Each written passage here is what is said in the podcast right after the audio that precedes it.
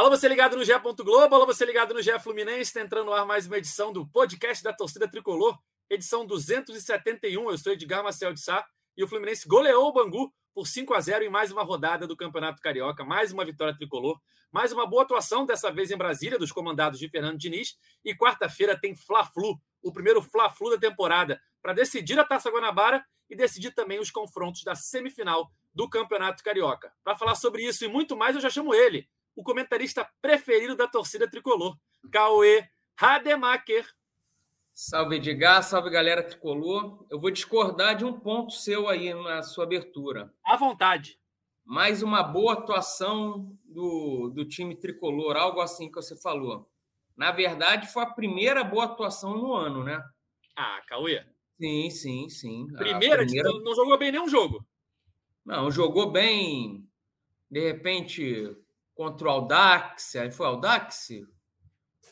Aldax, aí o segundo tempo contra o Vasco, mas assim, bem o jogo todo, os 90 minutos com controle da partida, eu, eu acho que só esse jogo agora contra o, o Bangu, que foi aquele Fluminense que, que encantou o torcedor brasileiro em, em 2022.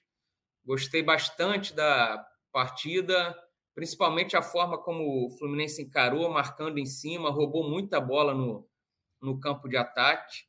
E só me preocupa um certo oba-oba para o Fla-Flu de quarta-feira. Acho que tomou conta da torcida uma euforia em cima dessa goleada, o que é normal.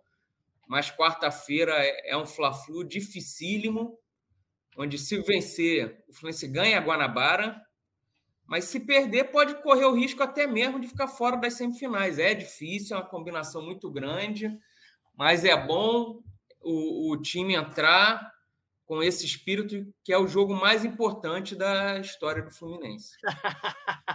bem lembrado, bem lembrado. Se perder devido à combinação de resultados, o, algum time vai ter que tirar muito saldo de gols do Fluminense, Botafogo, Volta Redonda. Botafogo tem que tirar sete gols do Fluminense. Olha aí. É. O Fluminense, além de estar na frente, tem um saldo de gols bons. Saldo de gols é. bom. Mas é, tem então, tido as goleadas aí nesse Carioca, né? Nessas últimas sim, rodadas. Sim, então é sim. é bom Mas, enfim, barbas no molho. Para o Fluminense não se classificar é muito difícil. Vencendo, ele ganha a Taça Guanabara e provavelmente enfrenta o Volta Redonda. Se ele não vencer, ele provavelmente enfrenta o Vasco na semifinal do Campeonato Carioca. Bom, o que eu falava, Cauê, de boa atuação, é que se a gente for ver aí depois da derrota para o Volta Redonda por 1 a 0 o Fluminense fez quatro partidas, marcou 13 gols, não sofreu nenhum e venceu os quatro jogos. 3 a 0 no Audax, 2 a 0 no Vasco, 3 a 0 na Portuguesa e 5 a 0 no Bangu, que nosso amigo Gabriel Amaral, a voz da torcida tricolor, viu de perto, pois estava em Brasília e acabou de chegar em casa. Tudo bem, amigo? Cheguei a exatamente 16 minutos. Foi o momento em que eu fechei o portão aqui de casa. Tudo bem. É, cansado, mas é, viajar. Pra... Eu viajei a, até agora no ano, eu viajei para ir para Cariacica, foi um 1x0, que é legal e tal, 1x0, Madureira. Agora, o 5x0, eu vou, eu vou concordar com o Cauê hum, de que foi uma atuação do primeiro ao último minuto dominante, massacrante. Mas eu vou discordar dele também de que, assim, ah, foi a primeira. Porque, assim, poucas vezes eu vi o Fluminense fazendo isso na vida, assim. De, de um jogo tão dominante, tão absurdo, a ponto de fazer 5 a 0 e a gente falar bem assim. Se não fosse o goleiro, era mais. E, e, isso é fato. O Fluminense criou. Criou para fazer 10, 11 a 0, mas numa realidade assim para sair fácil com 8 a 0, dado o, o primeiro tempo e, e, o desempenho um pouco abaixo também, mas ainda forte no, no segundo tempo. Foi um, um domínio, assim, massacrante do, do Fluminense em cima do Bangu. E, e aí, já acrescentando, né? Que esse daqui é um pós-jogo contra o Bangu, mas já com aquele sabor é, é, modo Chaves, né? Parece pós-jogo contra o Bangu, mas é um pré-jogo contra o Flamengo. Essa é a grande realidade já da, do, do, do, do podcast. É muito difícil ser eliminado, mas fica entre a cruz e a espada, né? Ou ganhar é, o Flamengo e muito provavelmente enfrentar o Volta Redonda com todas as vantagens possíveis, ou perder do Flamengo e muito possivelmente enfrentar o Vasco e com a vantagem do Vasco. Ou seja, o Fluminense terminando em terceiro e o Vasco em segundo. É, esse jogo vale muito para o Fluminense. Se empatar, eu acho que o Fluminense fica com vantagem sobre o Vasco, não? Possivelmente. Se empatar, não. É, assim, mais ou menos, porque vai pro saldo. Não, vai pro saldo. Eu, vai pro saldo e acho que o Vasco tem três a menos de saldo, Isso. se eu não estou enganado. Então, assim, seria. Se empatar, seria uma realidade de. Muito provavelmente. Não dá para cravar. Acho que se, o se empatar é o, é o não dá para cravar. Ó, abri isso. a tabela aqui. O saldo de gols do Fluminense é 15 e o Vasco 12. Se empatar.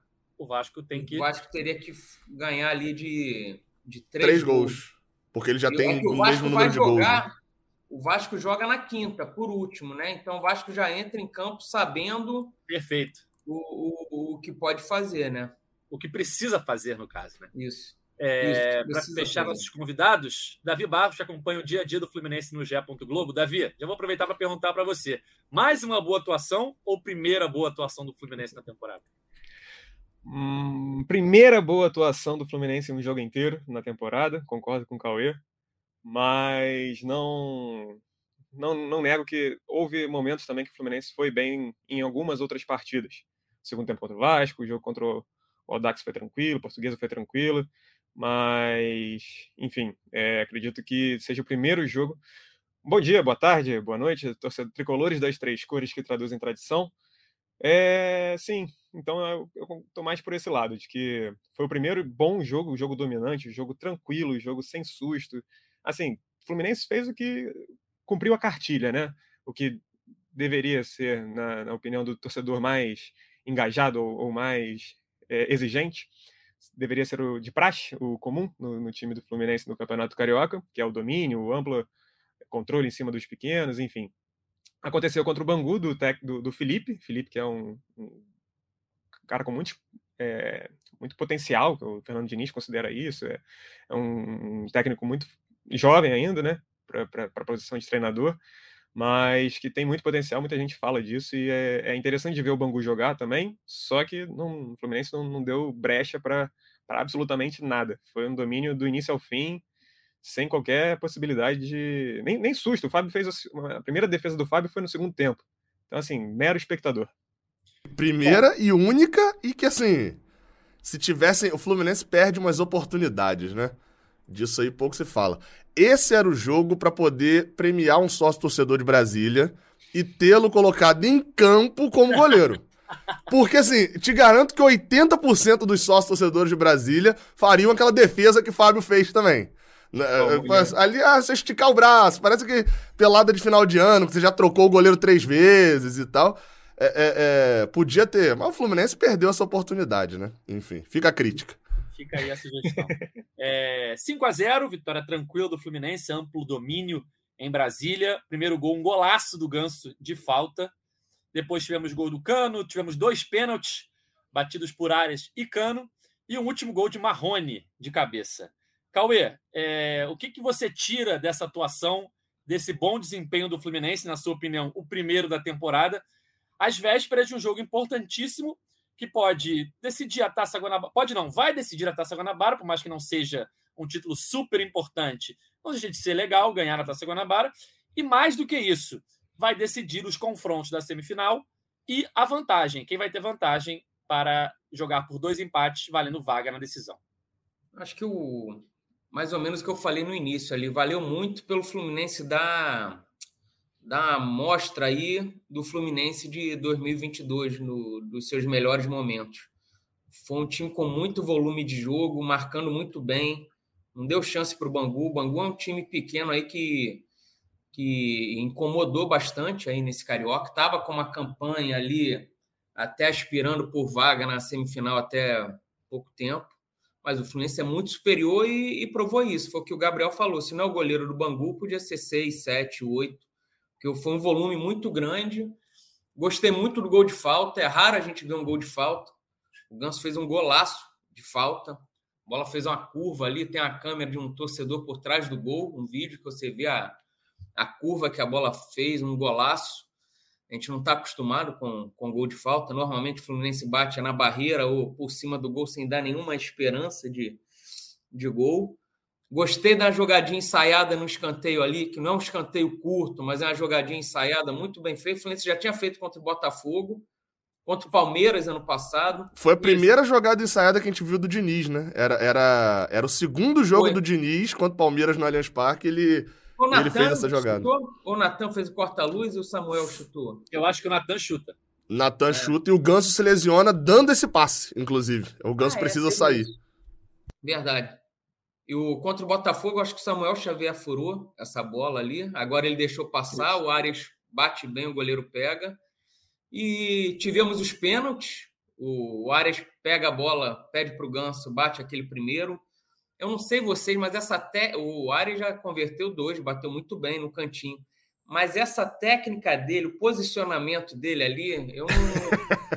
ele tem todo o jeito de perder e faz, sim, né? Sim, é, é isso, diferente é daqueles caras que tem um estilão, pega é. a distância e não sei o que e bate no meio, bate ele fraco. Fica bate... ali de um jeito meio torto para a bola, vai bater, você acha que ele vai perder, mas a bola entra. Bate... As duas cobranças dele contra o Atlético Goianiense e agora contra o Bangu foram essa mesma técnica. Uma foi no alto, a outra foi rasteira no mesmo canto, mas batendo muito bem. Depois o Giovani pega a bola para bater, pede para o Arias para bater. O Diniz grita. Deu para ver o Diniz falando: manda o ganso bater, o, o cano bater. O cano fecha o olho, manda no, no, no meio do gol e tira a nhaca ali do, dos pênaltis. Eu acho que vale por isso também, porque a gente pode precisar dele cobrando pênalti mais na frente. E é artilheiro, está disputando lá em cima com, com o Lelê. Golzinho importante. E é isso. Eu não, eu não tinha gostado quando entrou ali o, o Marrone.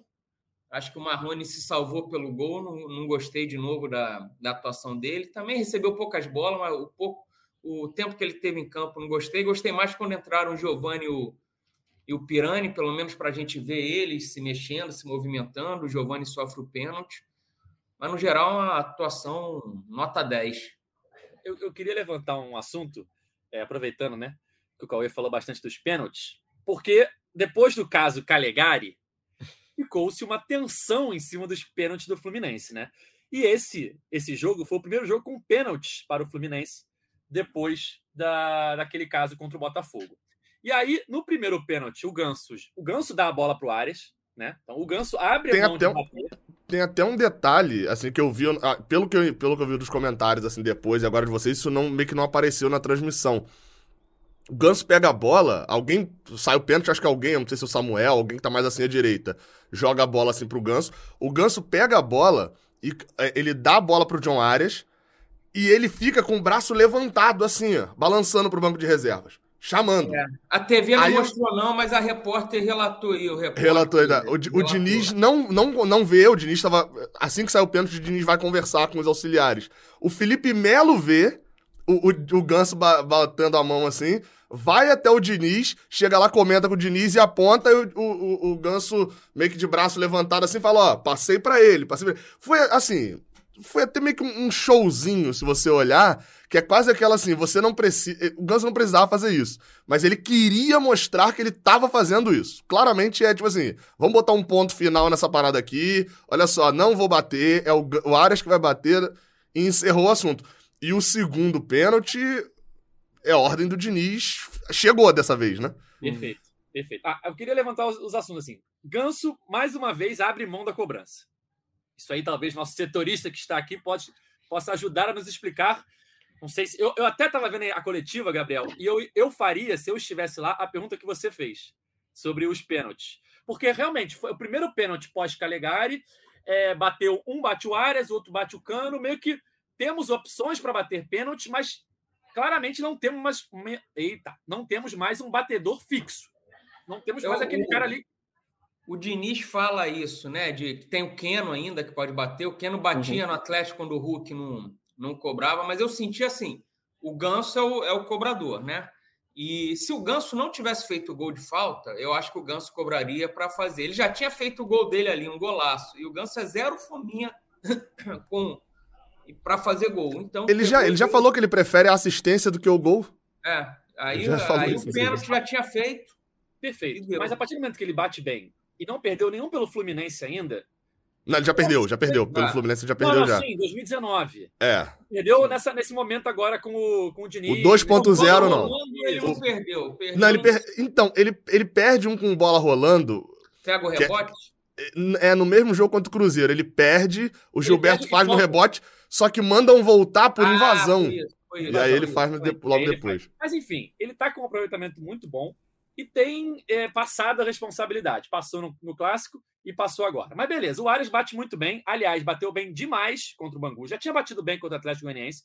Bateu bem demais. Foi o goleiro. Ele se adianta, não tinha VAR. Ele sai da linha antes da cobrança. E o Ares, a bola só entra porque foi muito bem cobrado. Foi na parede da rede ali, foi, não tinha como o goleiro pegar.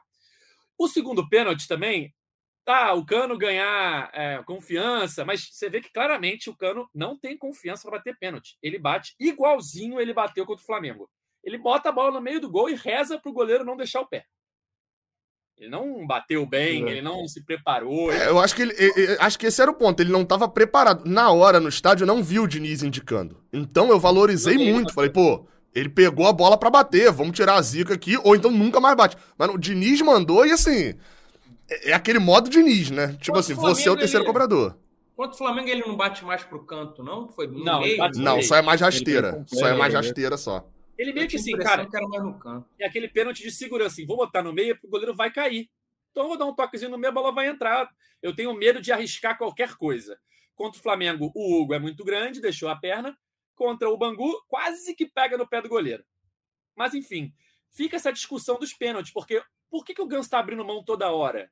Ah, eu sei que ele gosta de dar o passe a, a mais dar o passe que fazer o gol, mas pô, é pênalti, não é? Ele não tá na cara do gol. Na cara do gol ele passa pro lado, beleza, mas é questão de responsabilidade, pegar a bola e bater. Eu sou o cobrador, eu sou o melhor cobrador. E aí agora, temos o Arias. O Keno pode bater. O Cano, acho difícil o Cano bater num momento importante do jogo. Numa disputa de pênalti, que ele tem que bater em algum momento, beleza, mas num jogo assim mais pegado, 0 a 0 um clássico, o gol, aquele gol vai ser importantíssimo para o jogo. Convenhamos, contra o Bangu, os gols não mudavam nada. Tava 3 a 0 e 4 a 0 né? 2 a 0 e 3 a 0 Mas é importante para o saldo, estamos vendo agora, não, né? Não, sim, perfeito. Mas ainda assim, foi o primeiro jogo com pênalti e eu fiquei com dúvidas na cabeça, principalmente do que por que o Ganso não está mais batendo. Com a palavra Davi Barros, que cobre o dia a dia do pois bem, o... Eu não acho que, que seja uma grande questão, pelo menos por esse jogo de agora, o Ganso ter deixado, ter, não, ter batido o pênalti. O jogo já estava 2 a 0 o Fluminense mandando no jogo. Claro que um possível pênalti perdido poderia ali inflamar o, o, o time do Bangu, mas eu não, não, vejo esse, essa questão, essa, como a Edgar falou, eu discordo um pouquinho, respeitosamente, Edgar. À vontade. É, de, ser, de ser uma passada, de passar a responsabilidade. E foi isso que, acho que o Cauê, o Gabriel falou. Ele já tinha feito gol, então também já não estava ali, de repente, precisando fazer, ou, ou, E ele até disse na entrevista que dedicou o gol à esposa porque estava devendo para ela, enfim, passou aniversário, coisa e tal. E, e aí eu, eu acho que, assim, contra o, contra o, o, o pênalti contra o Botafogo, eu acho que ele deveria ter batido até hoje, enfim, isso aí não... Mas já, já são águas passadas. Agora, contra o Bangu, ali, eu não vejo muito isso de ser uma... de passar a responsabilidade. Eu acho que ele já tinha feito o gol dele, já estava 2 a 0 não acredito que ali é, é, o, é o de menos. A questão talvez seja, eu acho interessante ter a opção do Arias para bater o pênalti. O Cano, eu acho que foi muito mais para, cara, tá na artilharia, tá brigando pela artilharia, vamos dar moral para ele, porque é isso, ele não, não se sente confortável, claramente você, eu, você percebe. Eu acho tá que tem uma coisa. Teve, teve só, só, um, só um detalhezinho ainda sobre a questão do John Arias, né, porque eu não sabia se o Davi ia acrescentar. O John Arias saiu com muita raiva no último jogo porque ele tinha perdido um gol. É, era, era isso, né? Isso. Ele tinha perdido um gol no último minuto, ele sai irritado, a galera até confunde ali se ele tava irritado que tinha sido substituído. E acho que teve esse fator aí também do, do, e ele, do Ganso passar a bola. tempo, o Gabriel, ele, ele, tem umas duas bolas que ele tá sozinho, erra um passe para dar para ele, que eram duas bolas assim que ele podia pegar para fazer o gol e erra um passe. Ele devia estar tá se cobrando, eu acho que ele tinha um gol no ano só. Só contra o Madureira, lá Madureira, em Cariacica. né? É aquela que sobra, né? E por que, que não bateu o segundo pênalti também? Faz logo Aí, dois gols. Ele já tinha feito dele, o Diniz mandou, o Giovani pediu para ele. Isso deu para ver. Bater. Pra, eu acho que o Ares estava passando a bola pro, pro Giovani. E aí Uma o Diniz dúvida. falou, dá pro Cano. Se não tem um episódio Calegari, o Giovani batia esse pênalti? O Diniz ia se meter nisso? Ah, batia. Eu acho que sim também. Eu acho que o Diniz ia. Nem ia ligar, não. Ia deixar pra lá. O já tava ganho. Tava nem olhar. Eu lembro, eu lembro, não sei se vocês lembram de um Fluminense São Paulo em tinha aquele Robinho que o Edgar adorava. 2017 esse jogo, no Maracanã. o Fluminense, se eu não me engano, vencia por 2 a 0 o Dourado tinha saído. 2 a 1 tava 2 a 1 Eu acho que acabou 3 a 1 mas tava... O gol foi depois? Enfim, eu acho que... É. Enfim, mas beleza. Aí teve um pênalti, o jogo tava meio liquidado. O... E aí o Robinho pegou a bola para bater. Não lembro desse jogo. E o... Aí o Abel no banco fica desesperado perguntando para os ah. outros: Robinho bate pênalti! O Robinho bate pênalti! Aí o Leomir, eu acho que. Não, ele treina e faz, ele treina e bate bem. Aí o Robinho bateu e. e foi, e foi isso, eu tava. Esse, esse, foi o 3x0 mesmo. O Dourado já tinha feito um de pênalti naquele jogo, inclusive. Foi Aí isso. só que ele saiu e. Eu, eu tava no, nesse jogo no, no, Maracanã, também lembro, porque, né? Gol de Robinho, né? Você não Acabei esquece de... o gol de Robinho, né? Acabei de achar aqui 3, 3 a 1 Dourado de sou... pênalti. São Paulo faz no fim o gol, cara. Isso, Dourado de pênalti aos 23, Sornosa aos 24, Robinho aos 85 também de pênalti e Shailon aos 89. Ó. Cara. Meu Deus, Scarpa. Esse, esse gol do Sornosa foi, acho que, uma ótima jogada do Scarpa, se eu não, se eu não me engano. Saudades, o Edgar, cara. O Edgar adorava o Robinho, falava, tá arrebentando nos treinos, ele pega a bola na defesa e, e, para dentro do gol. Engraçado, aqui na, na, escalação aqui do, do nosso Google, tá botando o Cavalieri no gol. 2017 o Cavalieri já tinha saído. Não, não, o Cavalieri sai para 18. O Cavalieri o, tá em 17 ainda. O, é o episódio o WhatsApp, episódio é... WhatsApp é janeiro de 18 o episódio. Oi? É, janeiro, dezembro ou janeiro, né? É, é, é férias, é férias. sim, sim. Eu que dei aquela notícia, né? Mas eu não lembro como é que foi. Foi, ó, é, foi nessa intertemporada, ou dezembro 17 ou janeiro 18. O Cavalieri tá no jogo da Sul-Americana, no Fla-Flu também, por exemplo. final do Fla-Flu do Carioca, ele tá. Sim, sim. Cara, eu, LDU, eu jogava... que se elimina, ele, ele tá. É, ele tá na final do Carioca, na final da Taça Guanabara, que é o Júlio César, que até pega pênalti também contra, contra o Flamengo. Na é. minha cabeça, aquilo ali tinha sido final 2016. Ah, não, não, não 2017, então. Foram longos é. anos, intermináveis anos ali. Ai, ai, agora eu até me perdi o que eu ia falar, cara. Mas enfim. Isso era de uma época que o Fluminense barato, né? perdia Fla-Flu, pô. Olha só quanto tempo isso, isso faz que, que acontece, pô.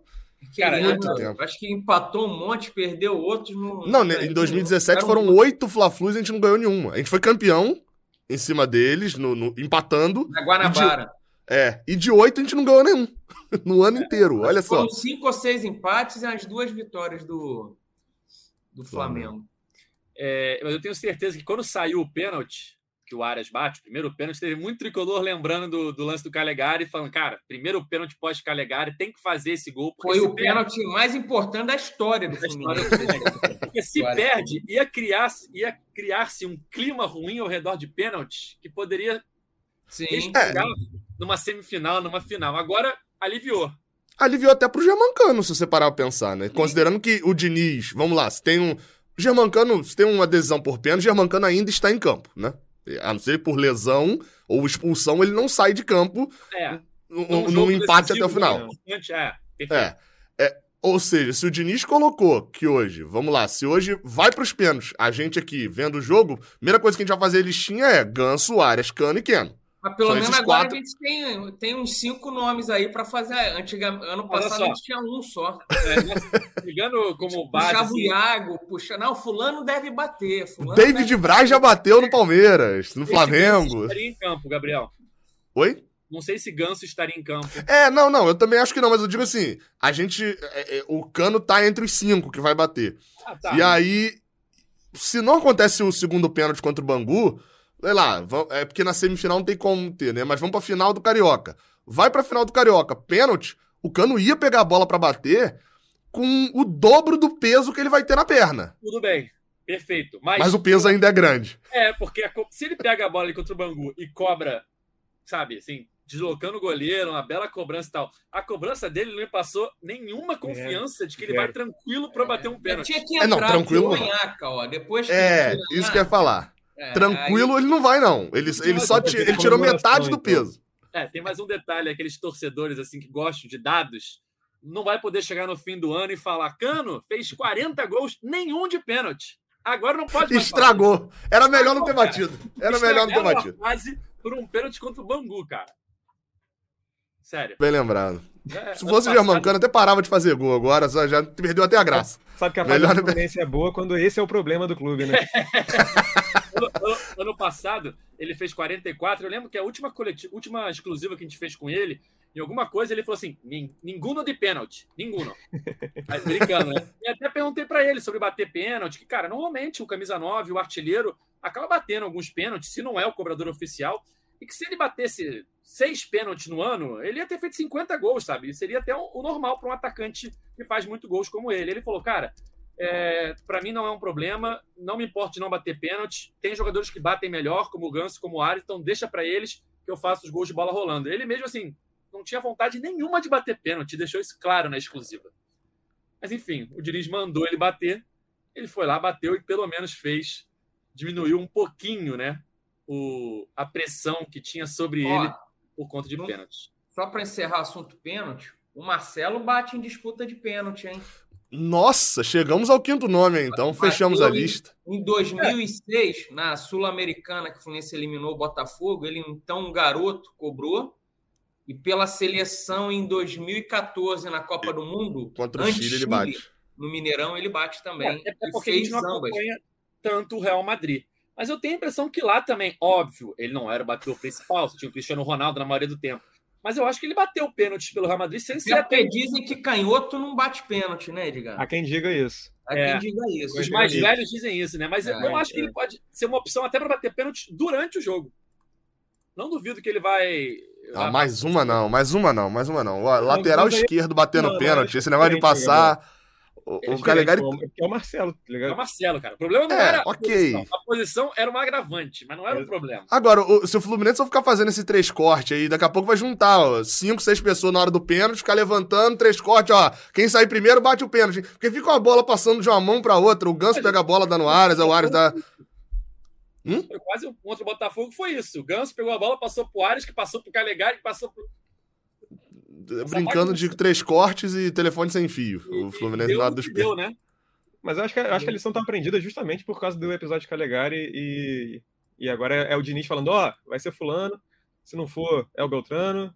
E, e aí o Ganso fez lá, como o Gabriel falou, né? Avisou. E todo mundo vai olhar pro Diniz agora com qualquer coisa, porque é. eu não vi. Eu, como eu falei, eu não vi essa, essa questão do Giovani e do Diniz. Mas com certeza o Giovani pediu para bater e, e, todo mundo já, pum, olhou pro banco de reservas para olhar a reação do Diniz. Isso, isso é fato agora. Ele ia bater. Se fosse pelo campo, ele batia. É, é, não, e nem seria absurdo, senão não, o jogo tava ganho e tal, mas, não. mas não vai acontecer mais aquilo com certeza. Bom, eu queria levantar um outro assunto aqui antes de a gente falar um pouco de Fla-Flu já que Bangu, grande atuação, já falamos um pouquinho aqui, principal caso foram os pênaltis e tal. Queria levantar um assunto aqui do Lelê. Não falamos de Lelê na último podcast, se não me engano, porque ainda não tinha. Ou até a gente falou no sentido de que, é, acho que vai pro Vasco e tal, tá mais. É, tá mais é, desenhado nessa situação. Mas houve uma reviravolta, né? Na verdade, o Fluminense fez a proposta, pesou a Libertadores, pesou a informação de que Lelê seria tricolor, Pesou Fred ali na, na conversa, no bate-papo com o Lelê. E eu queria levantar aí com vocês o assunto Lelê. O que vocês acharam da contratação do artilheiro do Campeonato Carioca? Meteu um hat-trick aí na última rodada. Lelê tem praticamente o mesmo número de gols que o Botafogo na competição. Acho que o Botafogo tem 13 e o Lelê tem 12. Vai confirmar isso, isso aqui? Isso. O Exatamente. Lelê tem mais gols que sete clubes do campeonato, os 12 clubes do Campeonato Carioca, marcou metade dos gols do Volta Redonda. E Bom, dá para dizer que Lele está livre para voar? Perdeu o pênalti, Lele, hein, na última rodada. Perdeu o pênalti, verdade. Aí, ó. Não pode bater, Ou seja, não, fechamos a lista no Marcelo chegar. mesmo, né? É. Fechamos a lista no Marcelo. Lele perdeu o pênalti, deu assistência. Foi... Sofreu dois pênaltis. Fez Sofreu três gols. É. é. Assim, Eu acho que é o tipo de aposta válida, cara. É, um cara desconhecido assim, vem barato e se não der certo, você não está desperdiçando tipo os 9 milhões que pagou no Cristiano na lateral esquerda, sabe? É um tipo de aposta válida. Por favor, o momento dele é bom. Volta Redonda recentemente não revelou, mas revelou para o futebol o Aleph Manga, que que está no Curitiba, está bem no Curitiba. E o Lele eu acho uma boa aposta, assim, pelo estilo dele, um cara ele é forte, alto, para bola aérea aí, para cabeçada, acho, acho uma boa. O Aleph Manga, ele tem quantos anos? 28? 28? Acho que são 25, não? 28? Ah, Manga, 28? Caraca, eu achei Aleph... que ele era mais novo. Não, Aleph Manga, essa manga aí já tá. É, o... já... Madura. Essa mangueira já. O Lelê tem quantos anos? 25. O Lelê 24, é, então, 25. O Lelê mesmo não é, não é novo também. Não. não, eu sei, mas eu, mas eu achei que o Aleph Manga tinha estourado tarde com 23, mas não, ele estourou tarde então, com 27. É, ele, não, ele estourou tarde com 25, porque ele estoura no Carioca de 2020 21, naquele Carioca de 21, ah, né? perfeito. Aí ele devia ter ali, ele devia estar. Tá, tinha acabado de fazer 26, 26, é, ele faz em novembro, ele tinha acabado de fazer 26, 27 anos. Coisa. Mesma idade. É, um ano a menos nessa conta. Eu, eu, eu gosto muito. É... No, no caso do, do, do, que o Cauê falou, é, de que é uma aposta válida. Eu lembro quando surgiu o Aleph Manga, a galera do Fluminense ficava clamando. Tinha o Aeromanga na Novo Rio para esperar o ônibus e tal. E ah, Aleph Manga. E eu achava aquilo, eu falava, gente, a gente não precisa do Aleph Manga. E eu acho que agora a galera também entendeu, e eu acho que faz mais sentido, que a gente não precisa do Lele.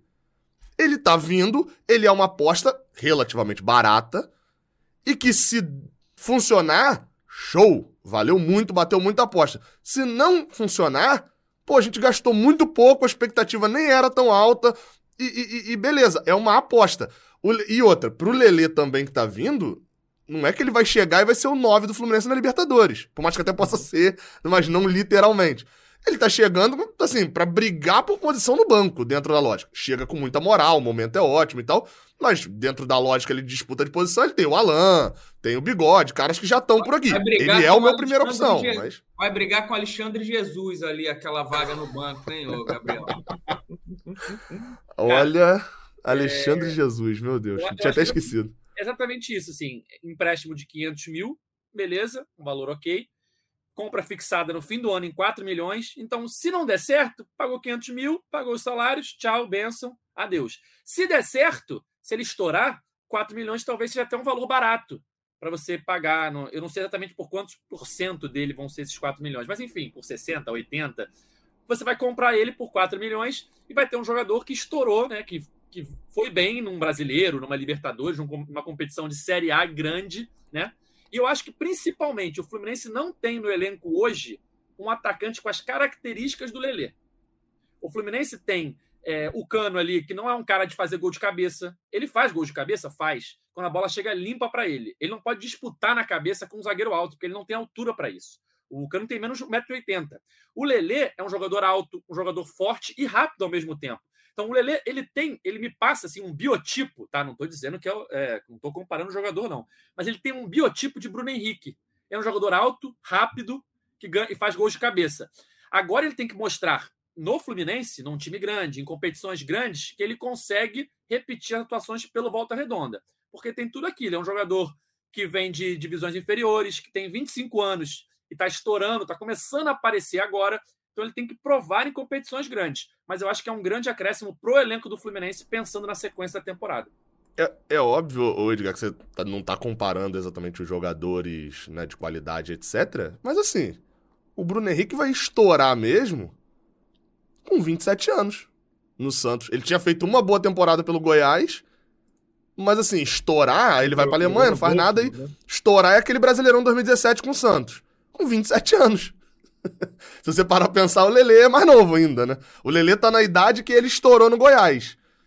Assim, óbvio, não vou aqui dizer que o Lelê é o novo o Bruno Henrique. O já era Série A naquele momento ali, né? Ele já tava num nível de sim, sim. melhor. É, não, mas se você parar pra pensar assim, a idade que ele estourou no Goiás é a idade que ele tá chegando no Fluminense agora, o Lelê. É, é, é, antes disso, o Bruno Henrique tinha passagem por times inexpressivos, assim. Então, assim, ele não é o Bruno Henrique hoje.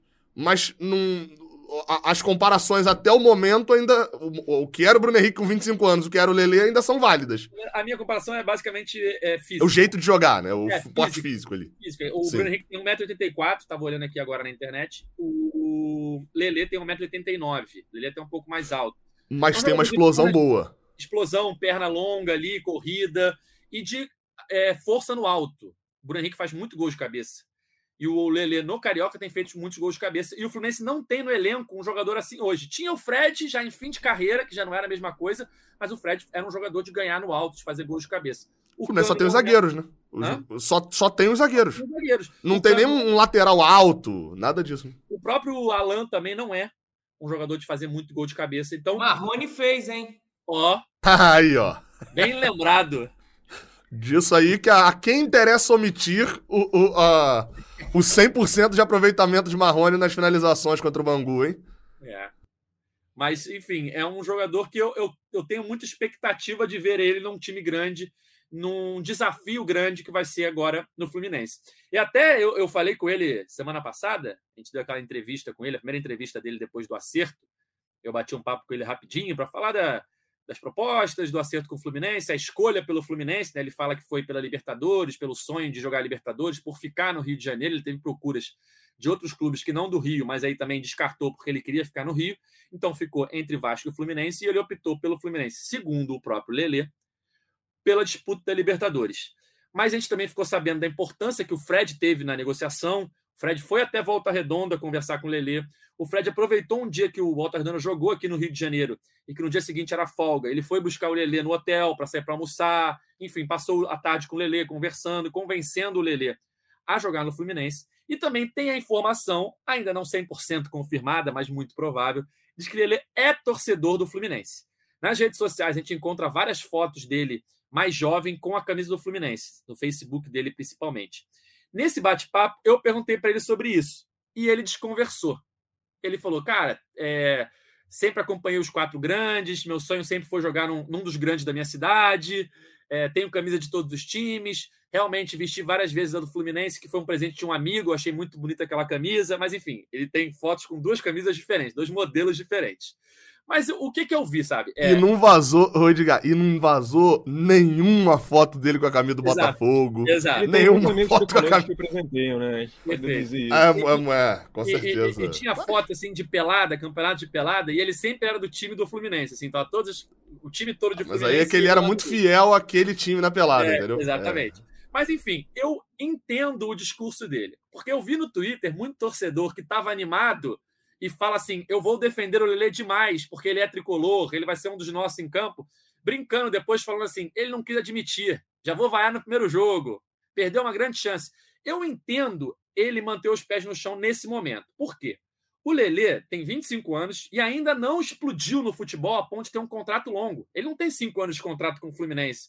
Que aconteça o que acontecer, o Fluminense vai ter que pagar esse, o, o contrato para ele nem que seja numa rescisão, se não quiser mais contar com ele. Ele tem a chance da vida dele, um time grande da cidade dele, para jogar um Brasileirão de Série A e uma Libertadores, com um contrato até o fim do ano de empréstimo. Se der certo, ele vai ser comprado pelo Fluminense ou por outro clube, e aí vai ter um contrato longo. Beleza. Hoje ele não tem. Então eu acho que na cabeça dele, ou até na cabeça dos empresários que orientaram ele, de falar, cara, segura, não fala que você é tricolor doente, porque amanhã você pode ter ter proposta do Botafogo e aí vai ficar um clima chato e tal. Você ainda não está consolidado no futebol, como, por exemplo, outros jogadores que admitem, como o Pedro, quando foi para o Flamengo, mostrando foto dele na infância e tal. O Pedro já está consolidado. Como o Guga. não tá. Então, eu entendo. Não sei se vocês veem da mesma maneira. Como o Guga também, né? o Guga também admitiu aí, parece. Eu acho que não tem necessidade realmente dele falar isso. É, é, é, o trabalho dele, né, também. Então, assim, amanhã ou depois é isso. Ele vai ter que mudar, vai mudar de time, aí vai ter esse, esse risco. Não é, por exemplo, você falou, deu o exemplo do Pedro, do Gabriel do Guga. O Rafael, o Rafael do Botafogo. Do Botafogo, exatamente. De repente ele ficou até assustado aí com o negócio. Tava o Vasco em cima, aí ele Já... foi no Fluminense. E é assim, é, é o trabalho é. dele. Então, e, e, eu acho até que essa questão de é um, um de nós em campo, também eu tenho, tenho Não, minhas ressalvas. O torcedor. Eu sei, eu sei. Pensa. Mas eu, eu digo que pode ser, é, é, um, é um pensamento legítimo, mas que eu não enxergo tanto dessa forma. Eu acho que. Na, na, prática, né? Na teoria, é óbvio. Mas na prática, eu acho que é um, é acaba sendo um jogador, ele ser tricolor ou não. Acho não, que. Não muda nada. Muda nada, exatamente. Você acaba ficando até estereotipado, né? Em alguns é. casos, né? Aí cria que... o hate do outro lado. Ah, você só tá falando isso porque o cara é torcedor. Torcedor tem que estar tá na arquibancada, não tem que estar é. tá no, no, campo. O, o, o, que tem acontecido muito com o Rafael no Botafogo, devido a algumas uhum. mais atuações, tem muito torcedor que fala assim, cara, tira ele do campo, bota ele na arquibancada, porque no campo não dá certo. Mas, enfim, eu acho que com o desenrolar da temporada, se ele for indo bem, e se o Fluminense for indo bem, principalmente, eu acho que ele não vai conseguir se segurar muito, não, se ele realmente for muito tricolor. No sentido de, acabou o jogo, vitória, ele vai estar cantando feito um louco ali com a, com a torcida. Vídeo de bastidores, ele cantando no vestiário. Se realmente ele for tricolor, como dizem, que até, inclusive, a informação é de que ano passado, na final do Campeonato Carioca, ele estava na arquibancada no Fla-Flu, vendo o Fluminense ser campeão. Então, ele deve saber as músicas, deve acompanhar. Então, eu acho que ele vai acabar se soltando durante o ano, mas eu entendo ele nesse primeiro momento, nessa primeira entrevista, se segurar um pouco mais e acredito que ele fará a mesma coisa quando for apresentado. Vai desconversar, não vai falar, ah, sou tricolor desde a infância, ah, porque meu pai era, ah, porque eu fui a muitos jogos. É que nem, que nem jornalista também, né, Edgar? Para pensar assim, o cara que não está é. consolidado, é. ele não fala muito do time dele. Eu nunca falei, ninguém sabe o, meu time. é, é, um, é um segredo. Não tem uma declaração, né? Não tem, não tem uma aspa aberta de Cauê Rademacher. Mas eu suspeito, eu suspeito. Não sei se. Mas eu, eu, quis, eu quis levantar esse assunto porque eu vi muito torcedor fazendo birra no Twitter. Ah, eu ia passar pano para ele durante muito tempo porque ele é tricolor. Agora eu vou vai no primeiro jogo. Ele não quis falar que é Fluminense. É. Gente, Calma, né, gente? Primeiro gol, primeiro. Assim, o Fluminense não tem um retrospecto recente bom de tricolores em campo, né? Se você parar pra ver aí, é, é o, o mais recente é o Gustavo Apes, né? É, Enfim. não conseguiu ainda, né, pelo menos. Não, não, não, não, não vingou. O Gabriel Martins tá tendo destaque agora pelo Bangu, ainda tá naquela do. tava no Sub-23 e tal, também não, não vingou no profissional é, dos tricolores recentes, acho que esses dois me chamam mais atenção. Dos que chegaram e são sou tricolor. Quer dizer, dá pra você jogar o Fred aí na conta também. É, aí tem esses do, do tricolor convertido, né? Que claramente não era tricolor, mas se converteu ao Fluminense no, no, no, no meio do ano. Mas se o Lele fizer um golzinho no Fla-Flu, já resolve a situação dele já. Aliás, eu vi hoje no Twitter é, torcedor falando: ó, oh, acabou o Campeonato Paulista, John Kennedy já pode voltar, bota ele logo no banco quarta-feira. A gente pergunta para o nosso setorista, né, Cauê? Ele Cadê pode ser inscrito, Davi? Eu acho que poder inscrito pode, porque é até o final da, da primeira fase, né? É o penúltimo é. dia antes da semifinal, não é isso? Isso. Penúltimo dia semifinal, é... que tudo indica vai ser no fim de semana, né? É. E... A questão é o que foi combinado com ele, né? É, a, ele voltava, ele voltaria para o Fluminense, ele volta para o Fluminense após a, o fim do Campeonato Paulista e realmente acabou o Campeonato Paulista. Mas aí agora também assim, é, não faz nem sentido ele chegar jogando pelo menos esse clássico, né? É, não, claro. Agora, então, assim, não faz, faz zero sentido o fato de ser John Kennedy Fla-Flu, eu boto 1% ali de sentido só nisso. Se fizesse, eu ia falar. Agora, o Brasil ia parar pra ver esse jogo de fato, assim. Se o John Kennedy chega. Titular também é complicado que você vai barrar o Germancano, né? Mas não, se não, chega, barra o Keno. Cara, tem uma questão Mas no banco dá mais esperança que você olhar o Alexandre Jesus, o. ah, não, não. Aí, pelo amor de Deus. Tem uma, tem uma outra coisa. É, o contrato dele, provavelmente até o final de março. É, Provavelmente até dia 31 de março. E aí tem que ver como é que é isso. Teria que rescindir para. Chegar o. É, entregar o, a documentação. A, a, a, teria, na verdade, precisaria resolver até amanhã para ele estar tá no Fla-Flu, né? Precisaria é. resolver até a terça. E aí entrega a documentação para o famoso Bira, né? Que é o cara que resolve. Eu não acho que Bira é um boletim, acho que é um, um cara que se chama Bira, que fica lá na Ferge vendo os documentos, assim, de camisa aberta. É, é... Eu, eu, tenho a dúvida também, ó, Davi. O Fluminense é. vai escrever o Marcelo no, no Carioca, porque o Carioca vai acabar só dia. É dia 9 acaba o Carioca. 8, 9 de, de abril. Tem um mês aí ainda para ser inscrito e de repente. Eu lembro que uma vez o Raí, quando voltou para São Paulo, em 98, ele voltou, jogou só a final contra o Corinthians, ainda fez gol, foi campeão em cima do Corinthians lá pelo São Paulo. Sabe se o Fluminense pode escrever, vai escrever? Ou fax não chegou ainda? Da... Fax é um problema. Fax no Fluminense demora às vezes ali da Europa. Pra... Poder escrever pode, não sei se é. E, é isso, poder escrever pode, mas a princípio o planejamento não é que ele jogue agora não, até porque ele não joga desde janeiro, desde 11 de janeiro, eu acho, pelo lá pela Taça da Grécia, pela Copa da Grécia. Às vezes lá no banco ali, entra no... É, de repente... Hum. Só que assim, ele, ele até aproveitando o gancho do Marcelo, ele chega na quinta-feira A gente publicou isso agora há pouco. No, Opa, não tinha visto a notícia em primeira é. mão. Não tinha visto. Quinta-feira, 11h30, né? O voo. 11h10 chegou o voo dele. 10. O Aeroflu? E, no Galeão. É, no Galeão. E ele vai ser apresentado na sexta no Maracanã. Sexta-feira à noite. Vai ter show no Maracanã, enfim. Sério? É. Gente, não essa é matéria. Vou abrir Vão passar a reprise do Fluminense Bangu, que vai ser o show que vão. Felipe Rett, não é? Que vai, vai, vai tocar? Tá então, esse, esse, detalhe eu ainda não, não sei, a gente ainda não tá, ainda tá em busca. Mas gente, o que a gente sabe é isso, vai ser na sexta-feira à noite, com um show, enfim, vai ter algumas atrações ali para a torcida tricolor. E, e vai ser na sexta-feira à noite, no, no Maracanã. Se eu não me engano, os portões se abrem seis, seis e meia. Seis e meia. É, é, é, é de grátis? Outra informação que, que, a gente também está devendo, ficaram de nos informar, ficamos de, também de correr atrás, mas ainda não, não consigo cravar essa informação para você, Edgar Marcel de Sá. O povo quer saber, né, Cauê? O povo sofrido, trabalhador. Porque ah, dependendo do valor. Uma cesta básica ali, né? A galera para gastar Caraca! Não, peraí, peraí, peraí. Isso aí não pode passar despercebido, não. O senhor Davi Barros falou: não, só uma cesta básica ali que você.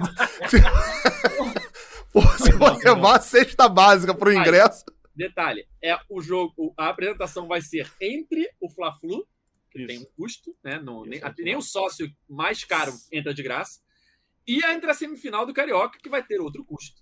Possivelmente, então, tem um detalhe ainda, né? Se o Fluminense for bem no Fla-Flu, é... possivelmente um jogo em volta redonda, né? Porque a ida seria fora de casa com o mando do Volta Redonda. Então tem. Ou então um jogo contra o Vasco também. Um alimento não perecível, um quilo. quilo é, um quilo, um quilo, um quilo. Davi queria botar uma cesta inteira. Eu acho que fica é, um pouco mais é... puxado. Tá com fome. É, tem muita pessoa, muita gente passa fome, né? Então, é, o ingresso. Mas, e eu acho que até de certa forma seria uma, um jeito de também. Maracanã é muito elitizado, né, hoje em dia. Então, por mais que o ingresso seja. O sócio consiga ter o ingresso mais barato, né? Todo mundo que paga o sócio, que consegue pagar o sócio, e aí você faria essa aproximação, né, com o torcedor. Mas ao mesmo tempo, o Maracanã tem um custo altíssimo operacional, enfim, para abrir para um monte de gente, eu imagino também que não seja barato. Fui, é. fui, fui checar aqui a questão do, do Marcelo e do John Kennedy ler a, a letra fria do regulamento. Ah. É, pode. É, o, o, o, prazo de inscrição, pro, pro, pro, no caso do Marcelo, terminaria na quinta-feira. Então acho pouquíssimo provável que ele seja inscrito para as finais, porque, enfim, né? Quinta-feira ele vai chegar às 11h10, teria que ir correndo, aí vai ter aeroflu, não sei o quê, vacinar documento e é, ligar pro assinou. Bira.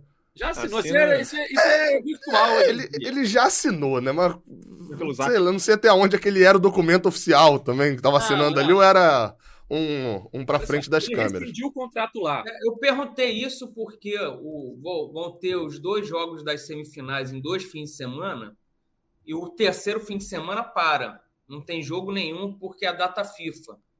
E uhum. aí as finais vão ser depois nos Dia outros 2 de janeiro. Eu chutaria, Cauê, sabe o quê? Que vão transformar algum jogo meiota no jogo da estreia do Marcelo. Tipo assim, eu não lembro agora a tabela de cabeça, mas. Ah, se, terceira rodada do Brasileirão contra o Atlético Paranaense, no Maracanã. Aquele joguinho que a gente sabe que daria 25 mil, que tem Libertadores quarta-feira, ah, não sei o quê. Transformar esse jogo na estreia do Marcelo e você ter um jogo a mais com uma quantidade de público grande. Talvez eu o segundo acho... jogo do Brasileirão. E assim, conhecendo, conhecendo é, acho, acredito que o Fluminense vai badalar isso também, né? Para justamente vender ingresso, falar, ó, estreia do Marcelo é dia tal, tal, tal. É, o, Talvez a Copa do Brasil, tem Copa do Brasil aí nesses meios de semana aí, um joguinho de terceira fase, um Fluminense e Luverdense. Né? A Libertadores começa. É, aí eu acho que ele não, ele não estreia na Libertadores, que é um jogo que já vai lotar. Eu acho que é. não vão jogar essa responsabilidade nele e botar esse, esse holofote num jogo que já vai vender muito ingresso, né? É porque o Fluminense estreia no Brasileiro fora de casa com o América, com América Mineiro. Mineiro. A segunda rodada é o Atlético Paranaense? Atlético Paranaense, mas é só dia 23. É um mês e meio até, até lá. Dia 23 de, de abril. É, é. O... Pode ser que seja esse joguinho da Copa do Brasil mesmo, então. A terceira fase de... da Copa do Brasil de forma física, assim, o Marcelo Teles tem postado vídeos e a gente percebe que ele mantém a forma em casa, né? Tem um, lá em Madrid ele tem um todo um aparato, não sei o que parece, é a sala do Edgar, tamanho assim, de, de cheio de equipamentos. Falta aquele copo de linhaça ali que eu diga. Mas, e aí eles mantêm, mantêm a forma física lá. Então, assim, claro que existe uma diferença grande entre você jogar bola e você manter a, a forma, mas então acredito que vai precisar ainda de um tempinho para ele até também entrar no ritmo do time, etc e tal. Acredito que, que, seja por aí no início do brasileiro, até talvez terceira rodada, eu acho que é, é uma coisa plausível. Eu, eu tô olhando aqui, o, Cauê, a segunda rodada do Brasileirão seria mesmo, dia 21, 22, 20, por aí de, de abril. Mas o jogo de ida da terceira fase da Copa do Brasil, né, que é quando o Fluminense entra na Copa do Brasil, é no dia 11, ali, na data base é dia, dia 11, 12 de, de abril, logo depois da final do estadual. Talvez esse seja um jogo. Casa, né? Depende é, se, se for em casa, é, normalmente é aquele tipo, Fluminense e Náutico, Fluminense é algum time da Série C, Série D, às vezes por aí. E sobre o John Kennedy, só para poder vir olhar o regulamento aqui, o John Kennedy tem exatamente, a gente está gravando isso aqui nesse momento, é 1 e 3 da tarde. O John Kennedy tem por volta aí de umas 5, 6 horas para se regularizar para jogar o Fla-Flu, que precisaria estar tá regularizado até a segunda-feira. O Bira acho que sai de lá 5 e meia, 6 horas. Então se pegar, ligar pro Bira ainda, passar um rádio ali pro Bira, Bira deve falar no rádio. O Bira não deve ter telefone ou WhatsApp. Aí fala lá com o Bira que, que ele dá um jeito de jogar. Pensando aqui na, na apresentação do Marcelo, vocês estão esperando quantas pessoas? Porque para botar no Maracanã, a expectativa é alta. Nas Laranjeiras, Sim. acho que daria o quê? Umas 4 mil, 5 mil pessoas? Acho que nem pode passar de 4 mil, não, em Laranjeiras. É. Eu acho então, que é muita gente já, 4 mil, 5 mil, cara. Eu acho que, é? assim, eu não sei quantas pessoas o Fluminense está esperando, mas provavelmente o Fluminense não vai fazer no gramado deve fazer atrás do gol o show. Até porque tem eu. jogo na quarta e jogo no, no sábado, é. né?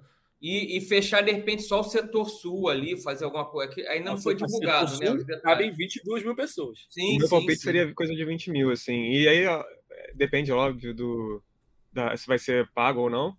E, e tomando como base também a questão do, do Grêmio, né? Do Grêmio que apresentou o Soares. Acho que teve jogo até no dia, né? Se eu não me engano. Eu acho que não. Não? Foi só, só apresentação? Ah, então. Eu acho que foi só a apresentação. Porque assim, acho. Laranjeira, se você bota 500 pessoas no gramado, já tá lotado. Já parece que tá, que tá uhum. lotado. Maracanã, o sarrafo vai, vai lá no alto, né? É. é. De Maracanã é o inverso. Você bota 30 mil pessoas, tá vazio. Parece é, vazio. Mas eu acho, a impressão que eu tenho. Ó, é... oh, oh, oh, Davi, isso, rapidinho. 20 mil. Foram 33 mil, ó. A arena do Grêmio com mais de 33 mil torcedores. Ele vestiu a camisa tricolor e falou com a torcida, isso Luiz Soares, né? Uhum, uhum. É... é, foi isso. Não tem aqui uma notícia de que teve o show. O resultado teve do Fla-Flu, de repente, influencia também. Não, isso aí, mas Sim. eu fiquei é. pensando nisso, assim. O, o, que essa galera vai ter que desesperadamente ganhar o Fla-Flu, porque o climão vão servir. Vai ter open bar de torta de climão na sexta-feira, ou ir na quinta, né, no, no Galeão. Um, um 3 a 0 Flamengo, meu amigo, é, é, é, assim, torta de climão sendo jogada, assim, ó. Ah, torta de climão na apresentação do Marcelo. É, é tem esse, esse, esse, fator aí também. É, é eu acho que também vai depender de quem é o show também, acho que isso influencia, né? É, a Cauê disse que iria se fosse do Felipe Red. Cauê, vai, Cauê? Eu vou. Sexta-feira eu viajo. Infelizmente eu eu não poderia ir. Vai ser a maior apresentação da história de um jogador do Fluminense? É, acho que sim. Ah, é considerando que... que... a do Fred foi, teve que ser daquele jeito, né? Em live. É, a do tal. Rivelino foi com jogo, né? Com o Corinthians, é. sábado de carnaval, um amistoso. Deu, sei lá, quase 100 mil pessoas. Não sei se foi isso tudo, mas. Mas tinha o jogo, né? O jogo o era jogo, forte né? também. Né? O jogo, para apresentar o Rivelino contra o ex-clube dele, que ele tinha jogado a, a vida inteira, né? Um sábado de carnaval. Ele ainda faz três gols. Né. Acho que tá. Se não é maior, tem discussão aí. Aliás, vocês chegaram a ver os gols do Marcelo no Olympiacos? Eu vi um último dele, um de voleio. Cara, os três gols foram se eu não me engano, eu não, não lembro se os três, mas pelo menos dois foram golaços. E, tipo, ele teve problemas lá físicos, né? Lesão muscular. E eu não sei se eu falei isso aqui no podcast, mas ou na redação. Mas, cara, se ele estiver bem fisicamente, e aí entra é, o trabalho feito pelo filé, pelo departamento médico de manutenção. E o ali, interesse dele também, né? E o, e o interesse, interesse dele. dele de se cuidar, dormir bem, se alimentar bem, enfim se juntar essas duas coisas e ele estiver bem fisicamente, eu acho que ele sobra aqui. Ele conseguir ter uma sequência de jogos, obviamente. Ele pode estar muito bem fisicamente, mas se machucar, enfim. Se ele conseguir ter uma sequência de jogos e ficar longe das lesões, eu acho que ele vai sobrar aqui no futebol brasileiro. Até, até por isso que eu acho que é importante também ter muita cautela nessa estreia dele, para não atropelar alguma coisa e, e fazer garantir que é, garantir que ele esteja bem fisicamente, né, muscularmente. Assim, eu acho que ele é um acréscimo muito grande ao time, mas também não é aquela coisa que muda demais o time.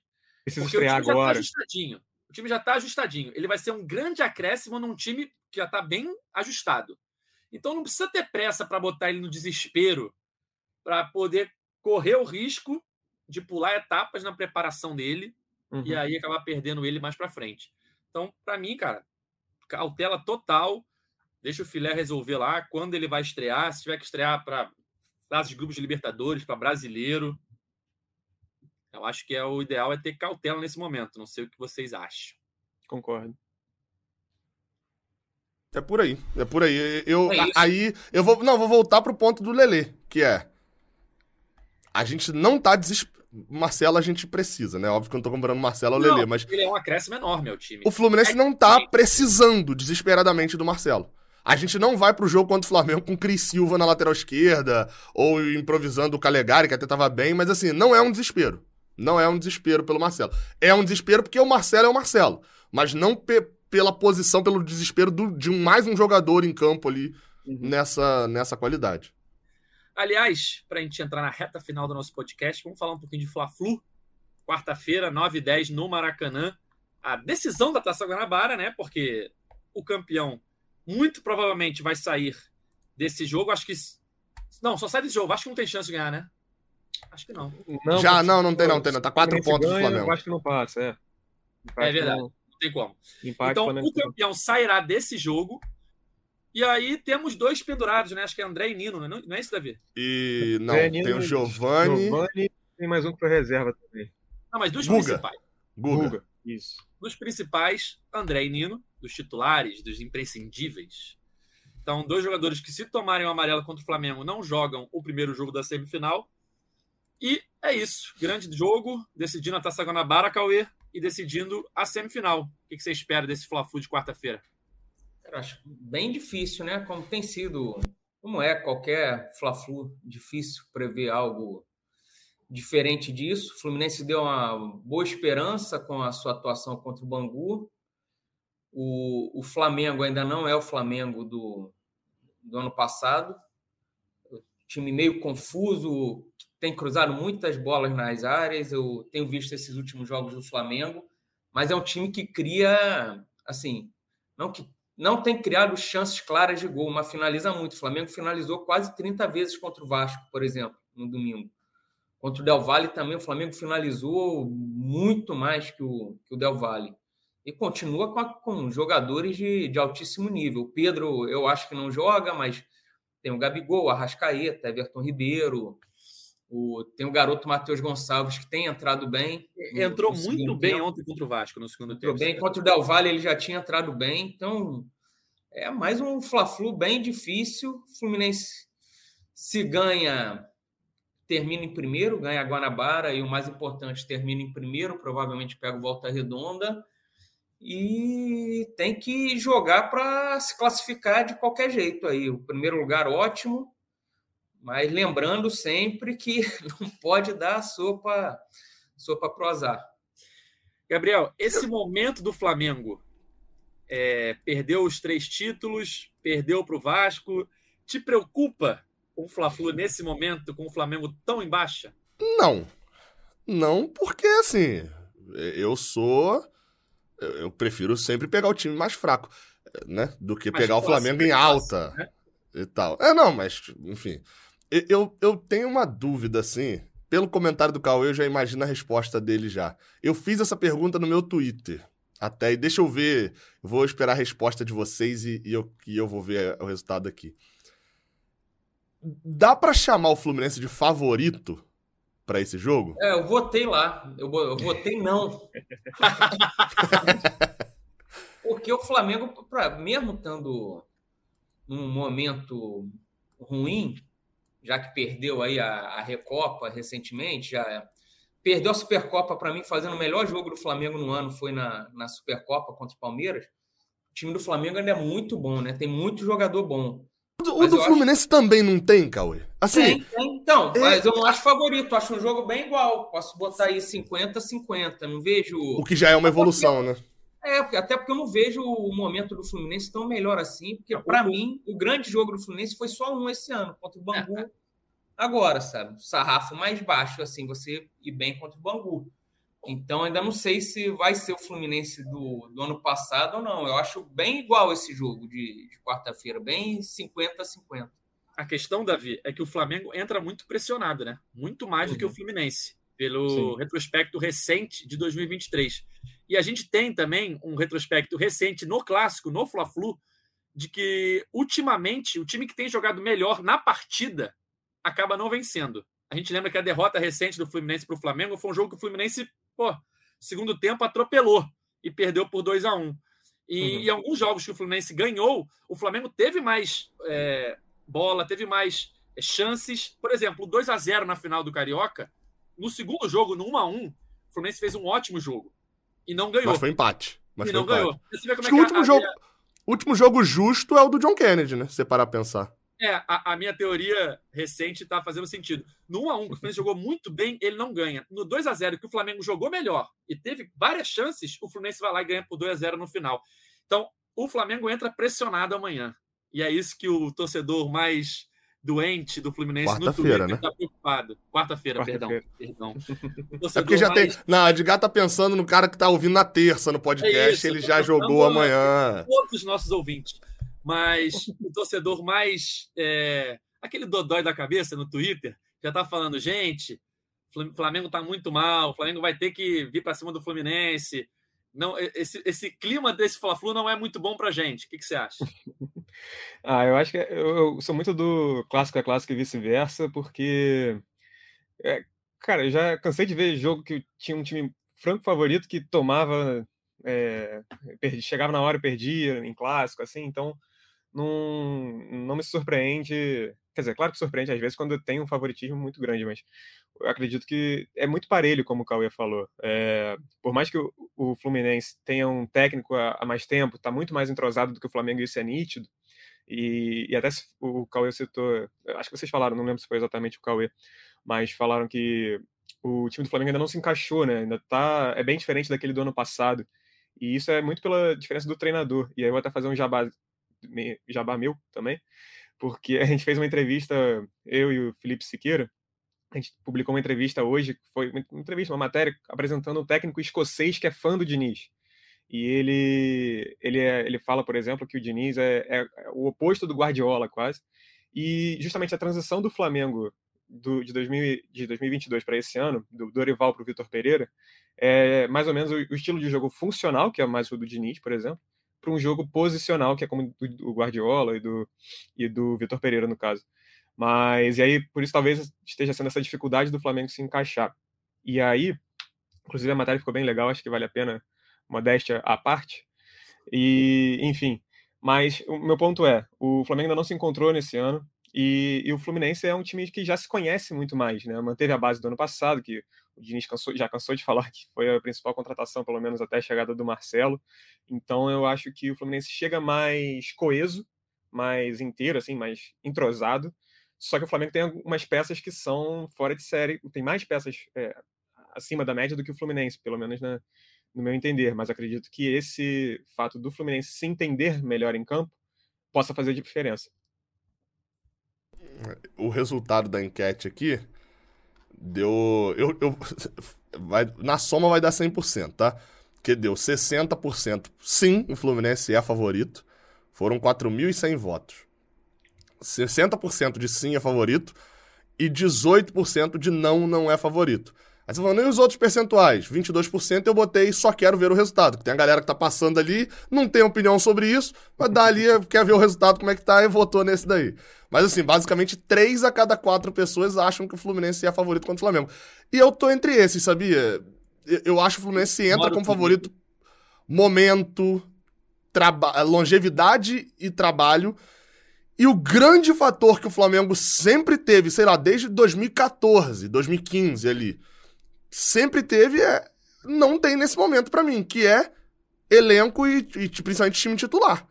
É, é, a, a, defesa do Fluminense hoje, se você fizer ali um, um, um, mano a mano ali, como cara a cara, como quiser chamar ali, a, a, defesa do Fluminense dá um baile na defesa do Flamengo, no desempenho. Você vai ter ali uma discussão ou outra e tal, mas acho que é inegável hoje que goleiro, lateral, Nino na zaga são indiscutíveis. E aí você vai do meio para frente, o Fluminense tem um cara da seleção, tem o Ganso, tem John Arias, tem Germancano, só aí já são quatro que você tem. Ah, mas o Flamengo tem outro. Tá bom, mas a defesa do Fluminense ainda é melhor. O Fluminense tá mais entrosado, tem um trabalho de mais tempo. Então, assim, dá para perder? Claro que dá para perder, pô. A gente ganhou um monte assim. A gente ganhou um monte com, com, com, com um jogador que, pô, não tem nem condições hoje em dia. Mas, mas acho que depois de, sei lá, uns quase 10 anos, dá para dizer que o Fluminense entrou como.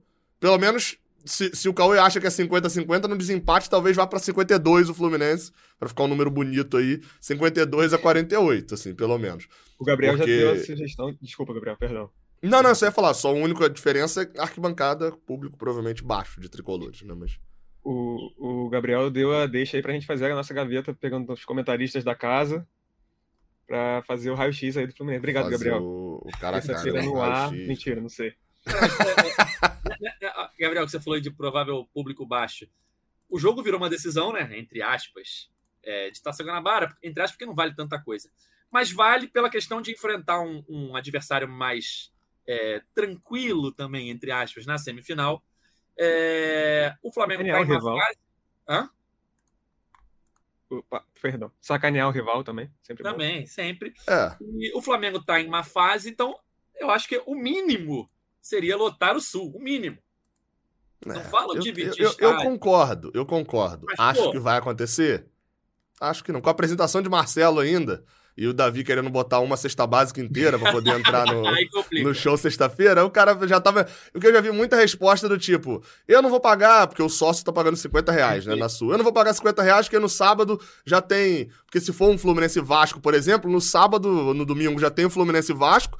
E na, na outra semana já tem jogo eh, não sei o quê, e aí já tem a outra semifinal, aí já vem as duas finais, porque mesmo o sócio paga ingresso né, no, nos clássicos. Então, é. Mas assim, e... também, por outro lado também, boa parte das vitórias que o Fluminense fez ultimamente, assim, em clássico e tal, é muito também nessa de não tinha ninguém. Também. Que é, é as Vai. grandes vitórias tinha 4, 5 mil lá. Uh, então, também não sei se aí pra superstição vale isso também. E eu tenho uma. Enfim.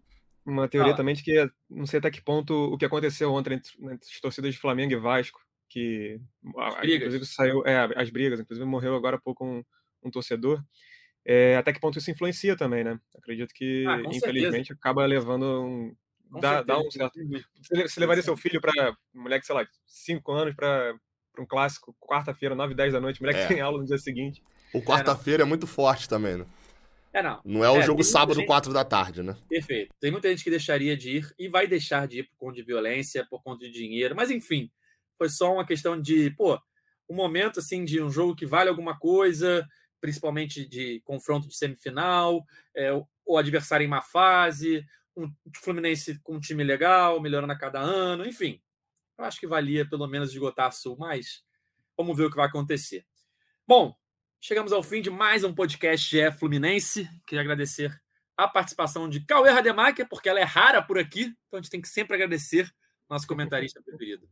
Valeu, Edgar. Quinta-feira estou de volta. Só chamar e lembrem que é o jogo mais importante da história do Fluminense, pois o time ainda não garantiu matematicamente a classificação. Perfeito, Gabriel, valeu. Valeu, valeu. É, vamos, tô, tô, já convoquei a torcida. Quinta-feira tem o Aero 12, né, o Aero Marcelo. E provavelmente na sexta-feira a gente tá lá no Novo Rio também, galerão pra, pro Aerolele também. Pro, no caso, pro Buzz Lele, né, também. O Lele Buzz. A gente tá decidindo ainda como é que vai funcionar. É sair de lá do Novo Rio, direto pro Maracanã, já, porque... É, Volta Redonda e Fluminense ele não vai jogar, né? Se for Volta ah, Redonda e Fluminense. Vai. Sentir a coxa, né? Se ele jogar, não, se ele jogar, ele tá errado, porque ele só tem como se ferrar, né? Porque se ele for muito bem, ele tá ferrando o Fluminense, se ele for muito mal, aí ó, a galera vai ficar, vai ficar com raiva dele. Então, lá é o Lelebus, lá na Novo Rio, esperando o ônibus de volta redonda no, no próximo sábado. E já emenda com. Com a, a semifinal. A semifinal ali já. Semifinal pode ser também. Já volta, ele já volta no ônibus da torcida que vai pra volta redonda no sábado. Tá, tá, tá tudo encaixado. Boa, valeu, Davi. Valeu, Edgar, Cauê, Gabriel, torcida tricolor. Queria deixar um beijo pro meu grande amigo Matheus Pereira, que nos, sempre nos escuta e faz isso hoje enquanto malha. Então, isso aí. É isso aí. Malhando o cérebro e também pô. Valeu, Matheus. É isso aí. Então é isso, galera. Nosso podcast está nas principais plataformas de áudio. É só procurar por GE Fluminense ou então no seu navegador ge.globo barra Fluminense. Quarta-feira tem Fla-Flu, 9 e 10 no Maracanã, decidindo a Taça Guanabara. Então, quinta-feira temos um horário marcado aqui, um podcast para falar sobre o Fla-Flu e sobre a semifinal do Campeonato Carioca. Valeu? Esse podcast tem edição de Denise Bonfim, a coordenação de Cláudio Raba e a gerência de André Amaral. Valeu, galera. Até a próxima. Tchau! O Washington pra bola, o Washington de pé direito!